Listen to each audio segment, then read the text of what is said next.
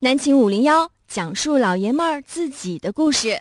本栏目由宁宇动画清泉工作室独家冠名播出。哎呀，北京时间九点零四分，欢迎您收听南秦五零幺，我是张一。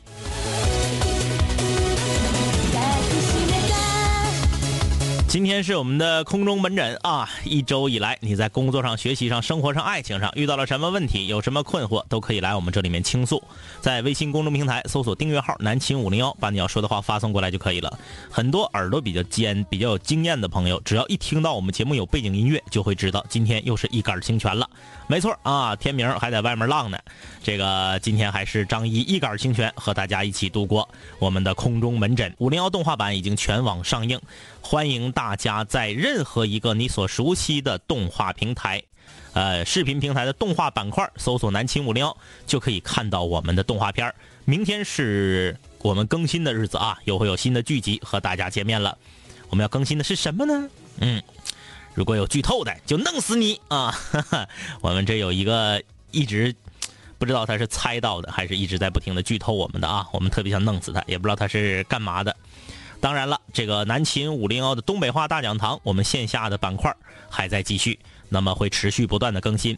在南秦五零幺的订阅号的右下角，点击东北话大讲堂，就可以听到两杆清泉所录制的语音东北话的语音解释的自动回复。同时，参与水房歌曲排行榜的朋友们，可以在订阅号的正下方的自定义键，点击水房歌曲排行榜，也可以得到一个图文推送。就知道如何参与我们的水房歌曲排行榜了。哎呀，五零幺清泉美食会这一期，我们把重任交给了天明啊。这个因为天明现在不能告诉你们他在哪儿，可能很多人都知道了哈，但是我也不能说，我说了等于出卖了他。嗯，看他能给我们带来什么样的美食会吧。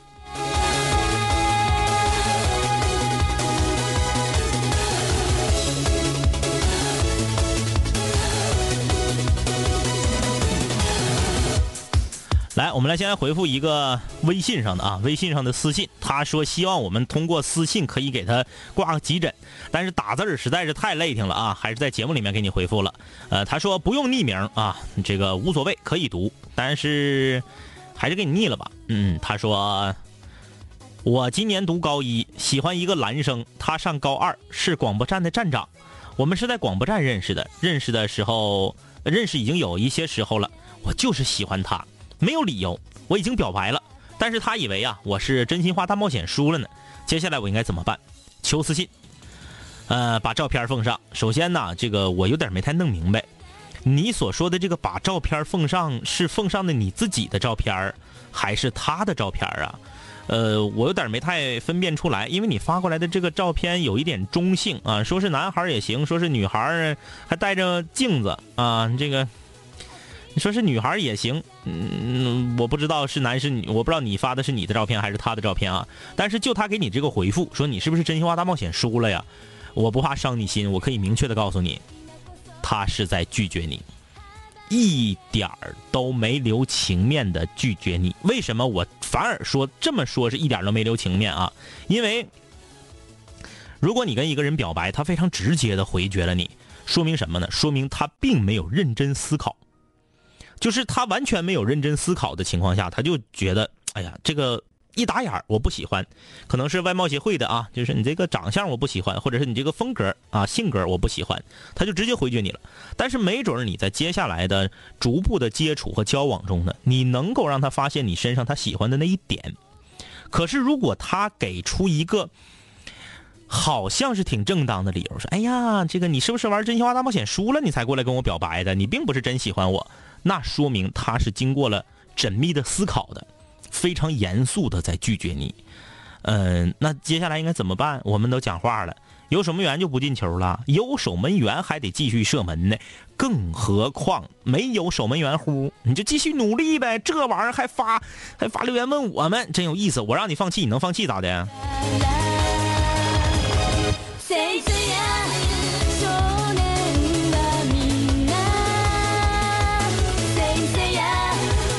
全是肉啊！他搁这嘎猜天明搁哪儿呢？你猜对了，你猜对了。我告诉你啊，呃，四叶草，二位清泉，你们总说的室友那家烧烤在哪儿？告诉你也没有用，你也找不着，因为路牌都没了，老难找了啊。但是我们非常厉害的室友还是有能找到的，我挺佩服你们啊。这个木子，两位哥帮帮我。昨天呢去健身房办了张年卡，有一个美女私教非要拉着我报她的课，我不想上，怎么才能委婉点拒绝还不太伤面子呢？我这个人脸薄，不太会拒绝别人，尤其是美女，咋办呢？都不太敢去了。我跟你说啊，你别管她长得多好看，你别管她是不是美女，她拉你报她的私教课，主要目的是不是就是为了挣你钱儿？你千万不要被美貌所迷惑，说哎呀，她是不是对我有意思啊？老爷们儿愿意这样啊，就是哪个长得漂亮点的女的，要是主动多跟你说几句话，那心里美的跟开了花似的啊，就觉得好像自己，哎呀，自己这个特别的帅呆啊，这个女孩相中自己了。千万不要这么想，只要你不这么想，你就会冷静的做出选择和判断，这就不用我教你啊。因为啥呢？因为私教课很贵的，你去健身，你是为了这个怎么讲呢？咱也不能说。确实，通过私教，你能够快速的、比较科学的掌握一些健身的要领，然后快速的、科学的达到你的目标。可是我没有那个经济实力，是不是？我一月挣三千块钱，你让我花五千块钱报私教，你这不是疯了吗？我饭不吃了，日子不过了，我就我就为了报你个私教，就因为你长得好看。就是咱的消费层面，如果到了，咱自然就报了；没到呢，咱自就是因为贵。对不对？你说我我我我没说，嗯，这一会儿木子说，哎，我不不差钱我一月挣好几万呢。那你如果一月挣好几万，人家还长那么好看，你就报呗，肯定是差钱啊。所以说，不要被美貌所迷惑。呃，脸薄，我告诉你怎么回答他，你就跟他说，你说呀，我不想练成多帅的身形，我呢，就是我有点高血脂、高血压、高三高甘油三酯，有点三高。然后吧，医生呢让我没事跑跑步，然后现在外面灰太大，我搁外面跑吧，我怕对这个呼吸道不好，所以我就来这块简单的跑跑步。那些重量啊，我也不打算上，我也不打算练出八块腹肌，练出这种这个人鱼线，所以说呢，我没有必要报你这个私教课，不好意思，你就这么说就行。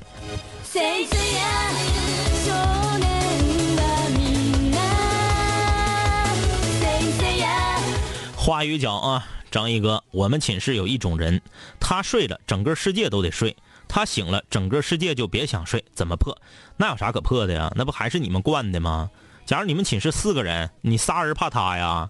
那他睡了，为啥他睡了，整个世界就得睡呀？比如说他今天真的是身体不舒服，有病了，感冒了，发烧了，那他睡觉了，你们自然于情于理，你们应该小点声。如果不是这种情况，那是到了睡觉点比如说啊，已经十二点了。你们仨疯丫头还搁这作呢，人家要睡觉，这是正当要求。那比如说没到睡觉点，学校还没熄灯呢，你睡觉了，别人就一点动静都不能出，你这是属属于无理要求啊，对呀。那那你你们三你们人少数服从多数，你们人多，你怕他干啥呀？为什么要这个问题还还需要问吗？还有说他醒了，别人都别想睡，这个就不存在我说的那个问题了啊。只有一种情况，这个这个。你们全逃课了，已经早晨八点半了，您所有人八点上课都没去。这个时候啊啊，对呀，这个时候他如果能影响你们睡眠，说明他也没去上课，那也不行。那就说任何情况都不好使了，就是后面这个就任何情况都不好使了，你就不用惯着他。你要是太隔路，你就换寝室，你就出去，别搁这嘎呜呜喳喳的，是不是？干啥玩意儿啊？一个人，地球围你转呢？不用惯他啊，这个，呃，拉宾，一位哥你好，我现在大学毕业一年了，我从初中开始喜欢一个女生，她曾经因为刚分手，所以要和我交往，我因为觉得不慎重而拒绝了，然后一直是好朋友，各有各的生活，但是快十年了，我发现我还喜欢她，然后表白被拒绝了，现在经常梦到她，我应该怎么样做才能分散注意力？忘掉这十年的心情呢？你为啥要忘掉呢？这位松原的朋友啊，那人家当年想跟你交往，你把人家拒绝了；现在你想跟人家交往，人家拒绝了，你就想放弃，你咋那么横呢？还是刚才那句话，地球都围你转呢？啊，你不想处的时候就让人一边去当朋友，你想处了，人家马上就得投怀送抱，就得就得做你的女朋友。我不能记仇吗？当年我跟你想交往，你觉得我刚分手，好像是拿你这个这个倾诉情感垃圾，拿你当备胎，然后你给人家撅了。现在你想明白了，说我不在乎了，我要跟你处对象。结果人家咔嚓给你撅了，你你说那妥了，那拜拜吧，那那就拉倒吧。如果说你跟一个女孩表白一次，人家给你撅了，你马上就能拜拜，就想忘记，那说明你根本就不喜欢她，那还扯啥呀？所以说你不要分散注意力。为什么要分散注意力呀？喜欢一个女孩十年，这是多么难得的一段感情，为什么我们不去努力，不去坚持，而要放弃呢？五零幺不赞成这种选择啊！哎呀妈呀，一个人坐空中门真挺累挺啊。所以说，按照我们一直以来的惯例，我们都会在中途听一首歌。听这个歌的目的是干嘛啊？这个不是说陶冶一下大家的情操，就是我想歇会儿。然后我歇着的同时呢，我仔细的看看接下来这些朋友的留言啊。来听首歌，不整太长的啊，整太长的怕你们急眼。田馥甄《魔鬼中的天使》。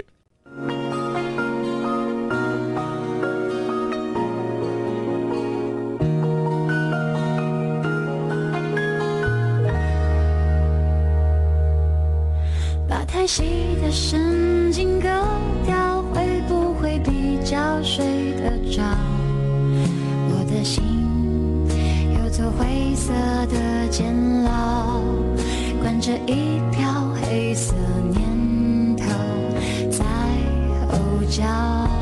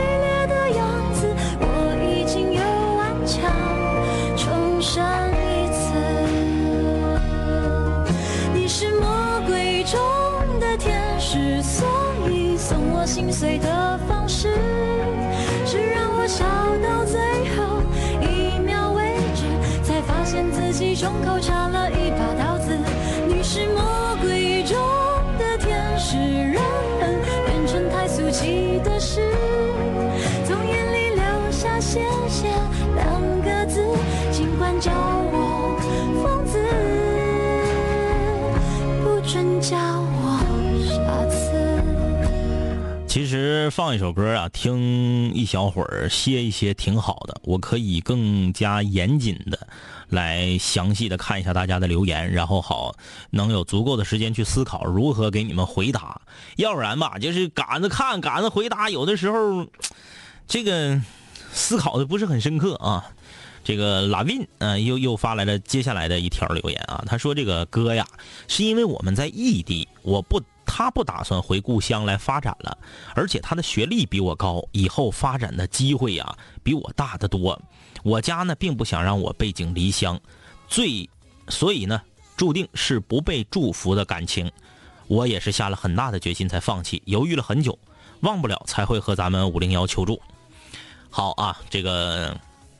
家人不想让你背井离乡，这个我管不了啊，这个没办法呀。那你说，就家里人就是不想让你离开身边，离这个离开他们的身边，到外地去发展，那这个就注定你们两个不可能在一起，因为异地的感情是持续不了太长时间的，而且两个人又没有想往一起够、往一起奔的这个念头，那就完了。所以说，那你这个放弃呢，我可以理解，但是你中间有一句话，我不特别不愿意听啊，就是说。他的学历比我高，以后发展的机会要比我大得多。老爷们儿最重要的是自信。如果你觉得你媳妇儿学历比你高，然后你就或者你女朋友学历比你高，你就低人一等，我觉得这是一种极其不自信的表现。嗯，我就拿我自己给你举例子吧。王老师学历就比我高，但是我从来不觉得他比我学历高这件事儿会给我带来压力，反而他会给我带来一些在别人面前的。荣光和能够挺得更直的腰杆为什么呢？因为我是这个世界上的第四类人。世界上只有四类人吗？男人、女人、女博士和女博士的老公。嗯，那既然我的媳妇儿都已经读到博士了啊，她的学历比我高，那么我多么荣光啊！你可以换一个角度去思考问题，就是你看着这么高学历的人都被哥给降服了。那哥是不是很厉害呀？你得这么想，学历高咋的呀？啊，学历高就就就就就一定发展的就比学历低的好吗？你看有多少博士和博士后给初中文凭的人打工？你看那些在外面创业、自己把买卖做那么大的人，有几个不是手下管理一堆比自己学历高的员工？所以说不要看这个啊，这什么年代了，就是能把学历高低这个事儿还拿出来说，哎呀妈呀，你是你是六零后吧？你七零后都不带能说出这嗑来啊！就是你这个事儿，我现在理解了，就是没办法，家里也阻隔，两个人也不在同一个地方，不得不放弃一段十年的感情，这个可以理解。但是你这个不要拿学历出来说事儿啊！就算一个男生是一个初中文凭，他找一个博士后的媳妇儿，又能怎样？只要你有个人魅力、有能力、多挣钱、有生活情趣就可以了。要那些都没有用啊！这个嫩嫩，你看没？我们寝室也有一个，他说啥就得是啥的，然后我就把他给打了，然后我就被停课了。不管什么情况，咱也不能打人，对不对啊？你打人听你课没？你这是对你应有的惩罚。咱们说有有理讲理。你咋的？你也不能动手，是不是？何况你都是女孩互相打来打去的，你多不好啊！像他这种人，你们孤立他，是不是？让他自己知趣了、改正了，或者是搬走了，就完事儿了。你不能打人啊！呃，风流茉莉香说，今天接到一个骗子的电话，说是某某保险的啊。我本着段子的精神跟对方聊了一会儿，后来百度了一下，发现确实很多人上当。借五零幺告诉大家一声，如果有内蒙古的号码，是这个。某保险的和你聊天套你的信息、身份证号什么的，千万不要上当。好的，感谢风流茉莉香的提醒。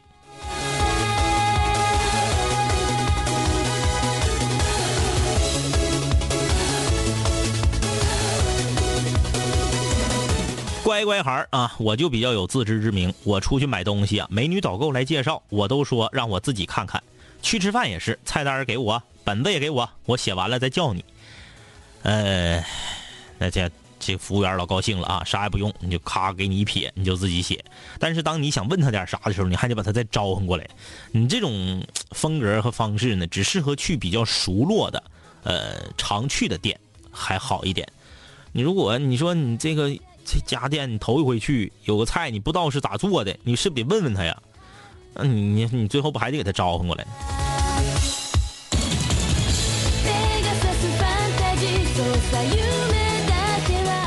这个我给你匿名吧啊，我给你匿名。这个因为你这个问题挺尖端的啊，这是北京姑娘，我是一个北京的姑娘，骨子里呢有一股傲劲儿啊。我喜欢一个学姐，她高三，我初三，我追求了她整整一年，很疯狂。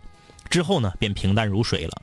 因为这个事儿，我被同学调侃过，有的时候可能是被另眼相待久了，对自己呢总会包裹上一层保护层。我不知道以后会怎么办，我好像还在不懂感情的时候就喜欢上了女生。我现在特别的害怕，怕别人对我言语的攻击和冷眼相看。呃，首先啊，我想说一点啊，就是存在的既是合理的啊，很多东西呢，我们无法去追究它到底对与错，但是一旦这个东西出现了，它肯定不是平白无故出现的。所以说，不要为自己当年，像你自己说的，当你在不懂感情的时候，你才会做出那样的选择。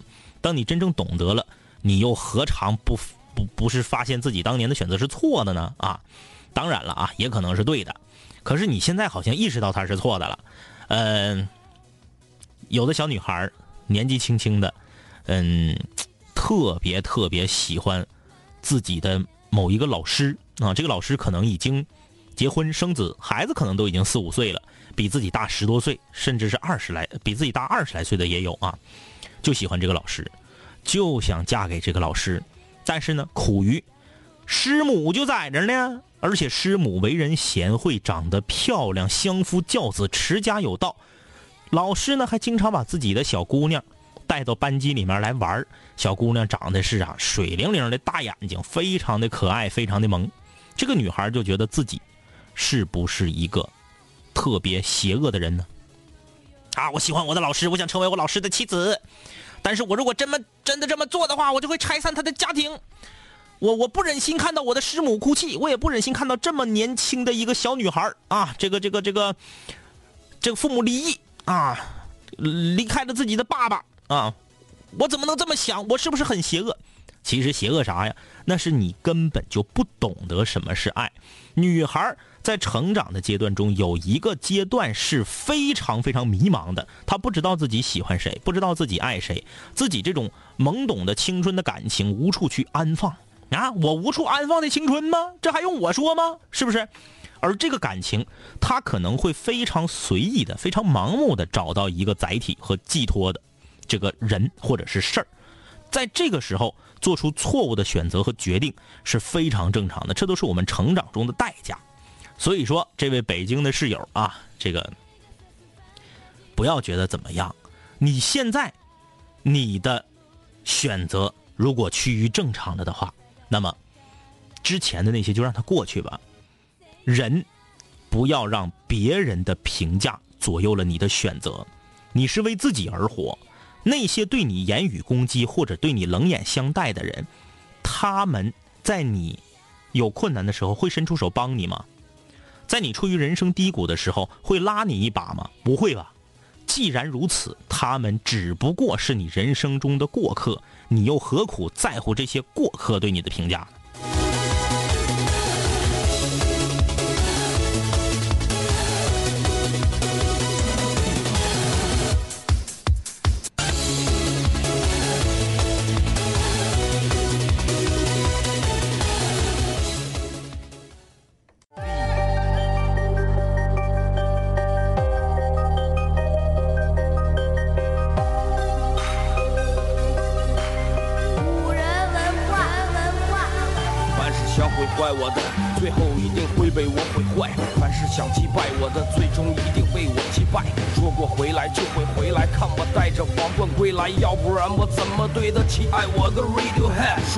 无数个人，无数种方式收听着广播。在一切开始之前，我只是个普通的主播，但今夜坐在主播台前，像坐在冰封王座。戴上耳机，拿起麦克，成了真正的王者。世界任凭我掌控，你没有权利说话。不爱听就作罢，我仍然嬉笑怒骂，让你知道海盗的电台到底有多可怕，我让你知道国王的演讲到底也像你背着书包孤独的走出了教室，孤独的走向食堂，又孤独的走回了寝室，孤独的打开广播，以为孤独是多么可耻，可事到如今，孤独的我却成了天之骄子。我没有时间陪你浪费无聊的生命，也没有时间陪你探监那些涂炭的生灵。我没有必要向你解释偏执是一种病，孤独的王在孤独的夜孤独的前进。我没有时间陪你浪费无聊的生命，也没有时间陪你探监那些涂炭的生灵。我没有必要向你解释偏执是一种病。各位听众，欢迎继续收听南秦五零一。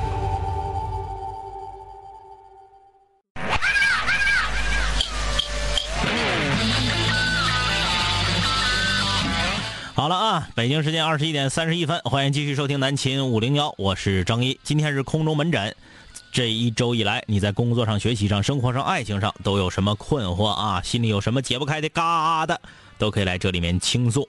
编辑你要说的话啊，在微信公众平台搜索订阅号“南秦五零幺”，点击关注之后，把你要说的话发送过来就可以了啊。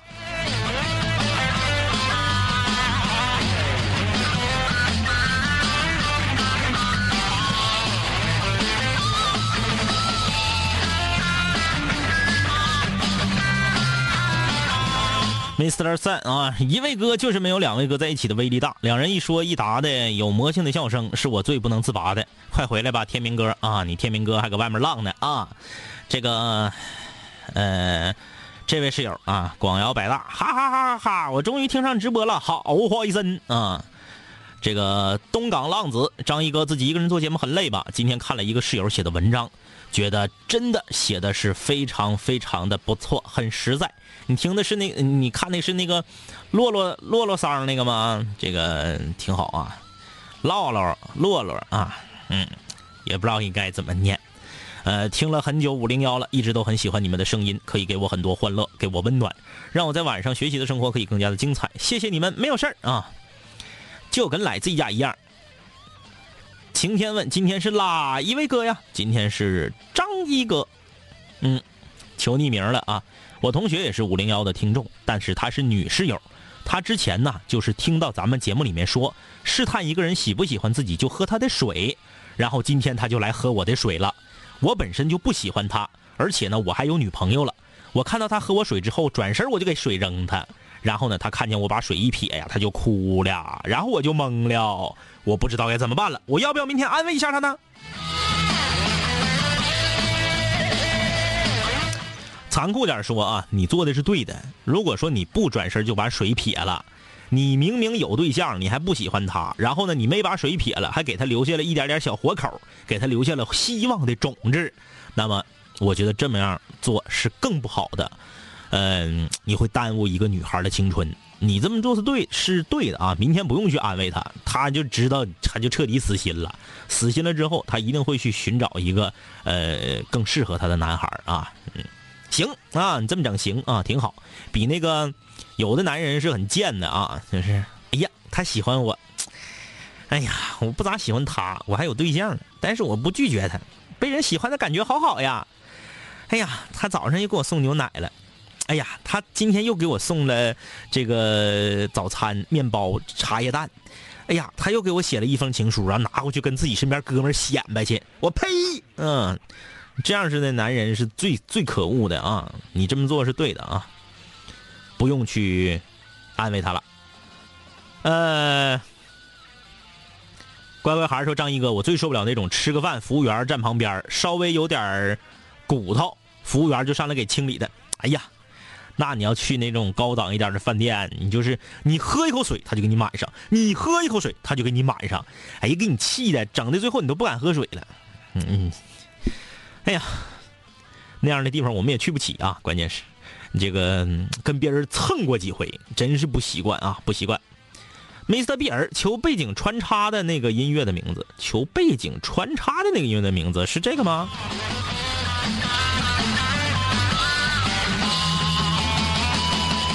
这没听出来吗？这不我们主题歌吗？只不过是我们主题歌的电吉他版，上半场听的是我们主题歌的电子版啊，这个。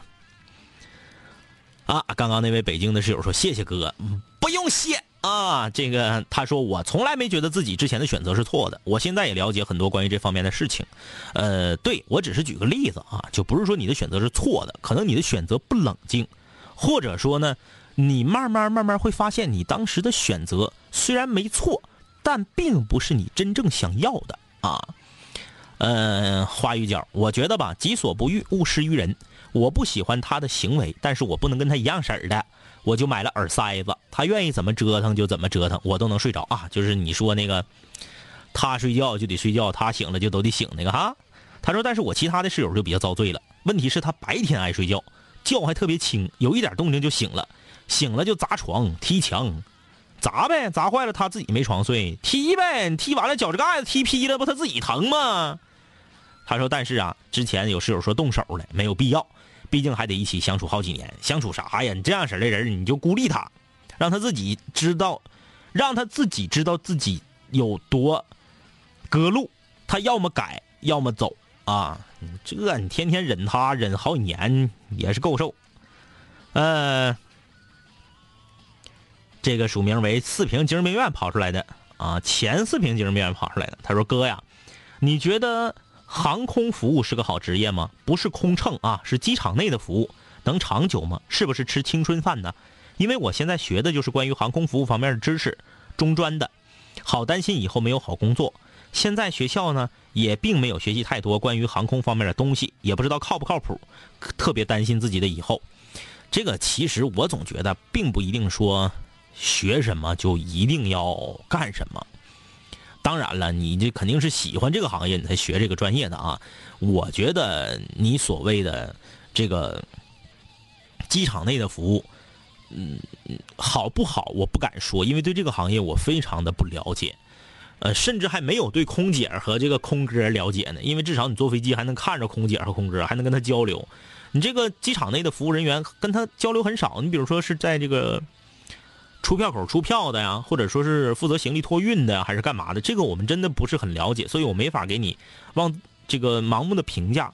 但是有一个我可以跟你说，就是，呃，他应该不属于吃青春饭，因为他又其实空姐也不是说完全的就是吃青春饭啊，干到四十多的也很多嘛。然后后来可能转到内勤呐，或者是干嘛的，不是像你想象的，而是我我二十我干到。三十五，然后就就没人要我了，就完了，不至于啊！而且呢，服务行业很少有在一个岗位就一直干到最后的，一般都是在不断的调整、不断的切换。我觉得你如果是在机场做过服务行业的话，那么去其他的服务行业也应该是一把好手。所以说，不要担心，不要担心啊！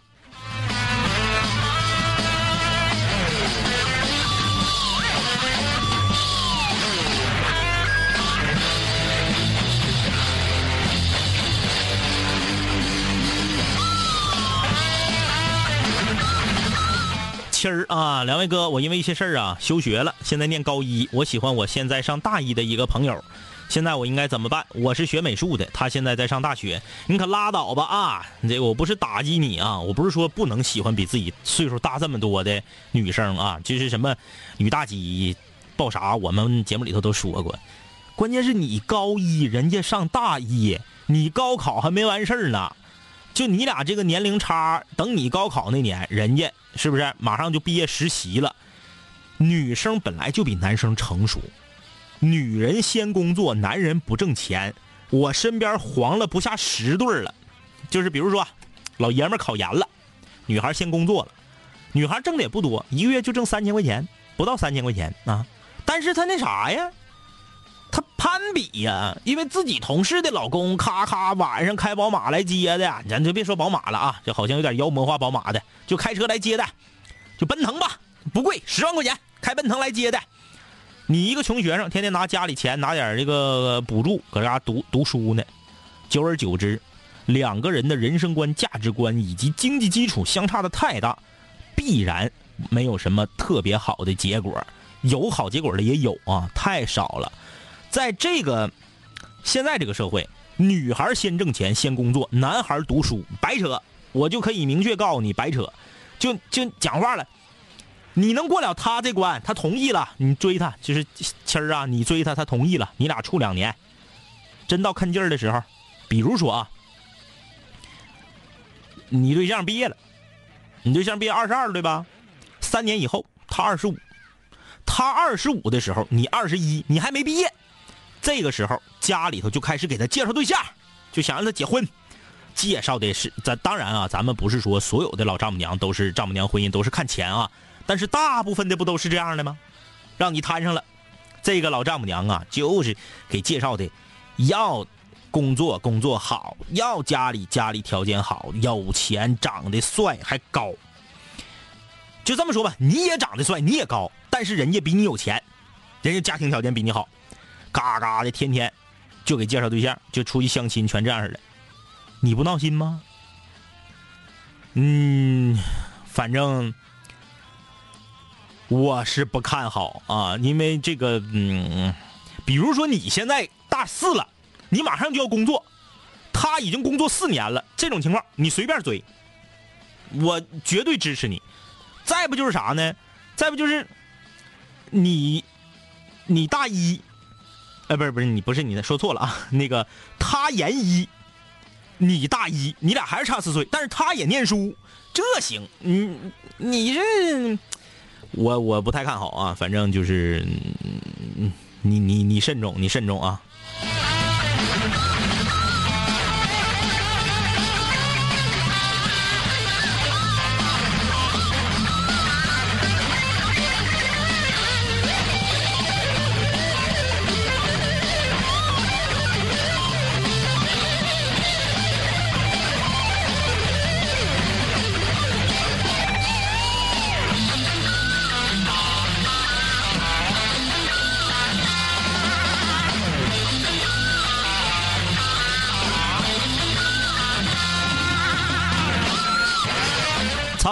说：“九零后啊，已经很自我了。你再一直叫他们不用在乎别人的意见和感受，他们很容易走错路，而且别人还拉不回来。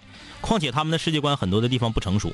呃，你是说刚刚北京的那个室友的事儿啊？这个，嗯，这是一个价值观的问题，就是一定他的选择一定就是走错路了吗？其实从现在从全世界的范围来来看啊。”当然，这个事儿在咱们这儿现在还不是很很公开啊，但是从全世界的范围内来看，基本上印证了那句话，就是存在的就是合理的。那么，真正的追求自己内心的选择，而不是说我和自己内心的想法完全反其道而行之，为了迎合一些人的意见和感受还有评价。我觉得更应该选择追追求自己内心的想法，呃，因为他这个事儿和我我我觉得和你想象的不太一样。比如说啊，咱们举个举个例子，说我天天我毕业了我就不工作，我啥我也不干，我就搁家花爹妈钱。哎，爹妈不给我钱不好使，我就一哭二闹三上吊，哎。然后呢，我就是不工作，我就是不干活，我就觉得你们就应该养我。然后别人都说了，你说你咋能这样式的呢？你看你跟你班的班的同学毕业了，不都找工作吗？他说不对呀，我就追求我内心的想法呀，我就不愿意工作，不愿意挣钱呢。你爹妈有本事你别养我呀，让我饿死。这种绝对不好使，你这种啪啪就是俩大耳雷子，一个泡脚就给他踹门外头去，这种是肯定不行的。但是刚刚那位北京室友。他的这个只是一个 自己喜欢什么样的人的一个选择，这个东西我认为没有对与错，就是你喜欢的，如前提是你真正喜欢，而不是为了为了去标新立异啊。如果你真正的喜欢，他就不是错的。来啊，我们还是跟上半场一样，休息一下，听首歌。然后我仔细的看看后面这几位室友的留言，都好长啊，都。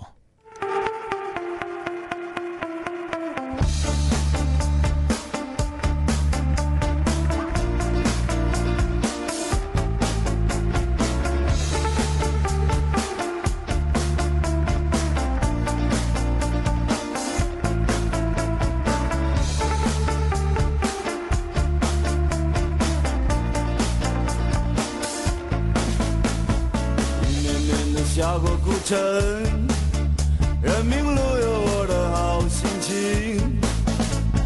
今天就像一封写好的信，等着贴上一枚新邮票。宁愿我心里没有平静，遗忘的只能剩下美好。过去就像脑海里翻腾的喧嚣，繁星在梦里闪耀。让欢乐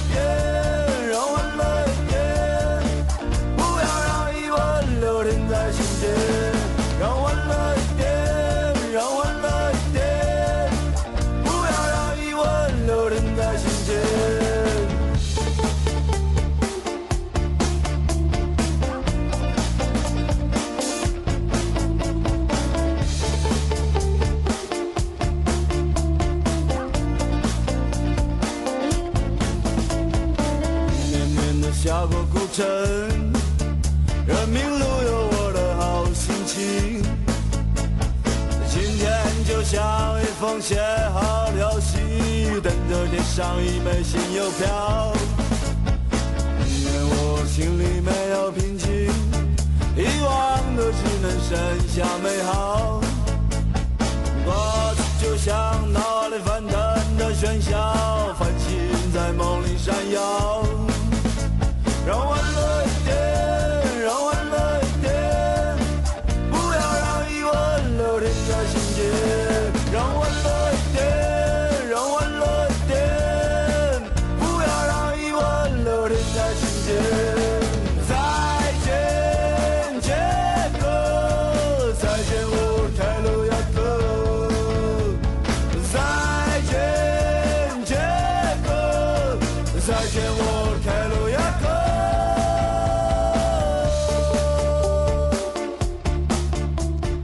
嫩嫩问说：“这是什么歌呀？”这首歌来自痛苦信仰，《再见杰克》。这个就是在水房歌曲排行榜里面，这个张一我总叭叭说你天明你不没事闲总空降冠军吗？哪天我也空降一个。我当时说的就是要唱这首歌。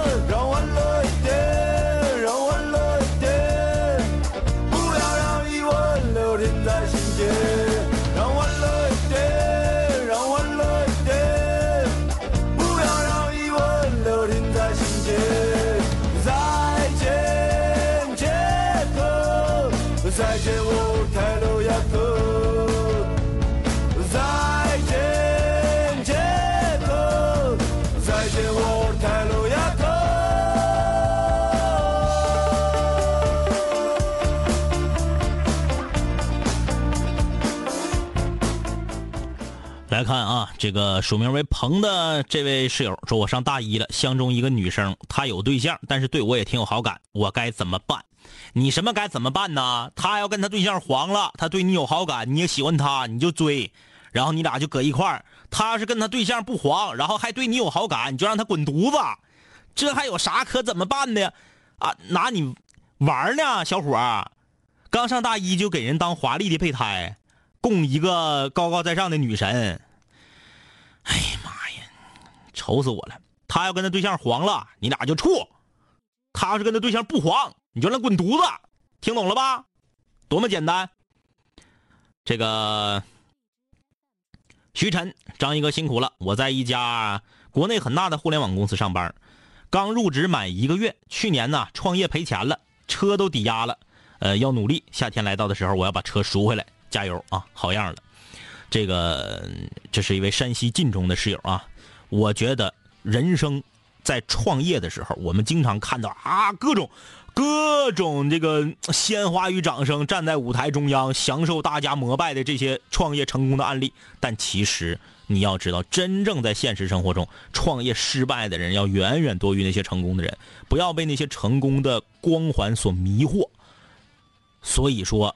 当你想创业的时候，一定要做好准备，一定要擦亮双眼，千万不要盲目。但是，一旦失败了，也不能说瞬间就瘪茄子了啊！我们东北讲话就是瘪茄子。你可以在哪里跌倒，哪里站起来。一个男人，这就是一个男人。我刚刚跟那个之前有一位室友说，我说学历能咋的呀？男人要有自己的魅力和自己的这个人格魅力和自己的那种自信。像徐晨，我车抵押了，我现在只能给别人打工。我嗯，不再是当年当老板的我，但是我要通过自己的努力把我的车再赎回来。我东山再起，我再创业。只有经历过真正失败的人，才知道如何去走向成功。啊，这话说的有点恶心，挺鸡汤似的，但是这是个真理。很多人说，媳妇儿，我对你老好，我这辈子就爱你一个女人。大模脱光了坐我腿上，我都不瞅一眼。呸！大模真脱光了坐你腿上，你指不定啥样呢。没有经过诱惑考验的人，就不要妄谈你自己的意志力是多么的坚强。你只有经过考验了，你才有资格叭叭。你可以说你对你媳妇、对你女朋友多好，但是别没事闲着，起誓发愿的说那些有用没用的，你做不到的事儿，你就别叭叭。学五零幺，捡知道的说。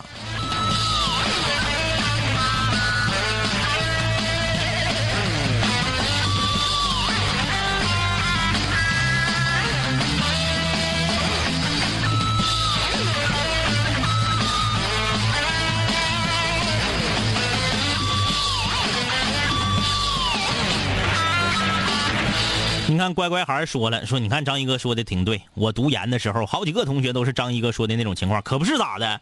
我当年上学的时候，我那同学是不是他媳妇跟他，他俩，因为我们这个是这个两年的研究生，他媳妇他媳妇的那个，哎，我看看，对我们是两年的研究生，他呢是回读一年考上的，他媳妇也是两年研究生，但是就他媳妇的那个专业吧，原本是。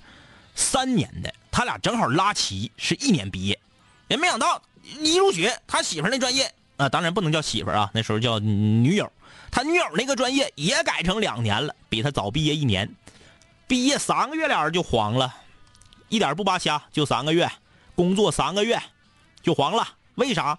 就是刚刚我说那些呀，办公室同事嘎嘎嘎，下班了，老公开车接，看电影，吃饭，咔咔的，这边下班了。自己男朋友坐公交车吭哧吭哧来了，俩人压压马路，你这样你长远不了。咱不是搁这块影射女室友，说说女室友都拜金，你这是可以理解的呀。我也一样，我要是女的，我我估计也跟他们差不多。但是我不能三个月，我可能时间长点我等你个一年两年的。你要还是经济基础决定上上层建筑啊，这个真是。没办法的事儿啊！你就一说啊，我们的感情特别伟大，唉，有真有啊！我不得不承认有，但是你能不能摊上就两说啊。呃，还有问刚刚是什么歌来？刚刚那首歌叫《再见杰克》啊，是痛苦信仰，痛苦信仰的歌。恩怡说：“张一哥说的对，我就是读了五年的建筑学。”好大学的好专业，工作一段时间不想画图了，准备考公务员。总有人问我专业是不是白学了，这五年大学是不是白上了？说我考那个分啊白瞎了，每次都要和他们解释，真是累死了。对，就是真的不见得学什么就从事什么。当你发现这个东西已经不是你的理想，当你这个当年的选择已经不足以支撑你你在生活中的各种需要的时候。那么这个需要可能是金钱上的，也可能是精神上的啊。那你必然要换呐。那你硬挺，你后半辈子现在才二十多，我你你活八十多岁，你后半辈子六十年就就就挺就忍，不可能啊。这个，呃，花玉角说独自坐诊的张一哥辛苦了，哎呀，老累挺了。一个人上一个人上这个什么新歌展播呀，张榜公告啊，无主题呀，这些行。哎呀，空中门诊太累了。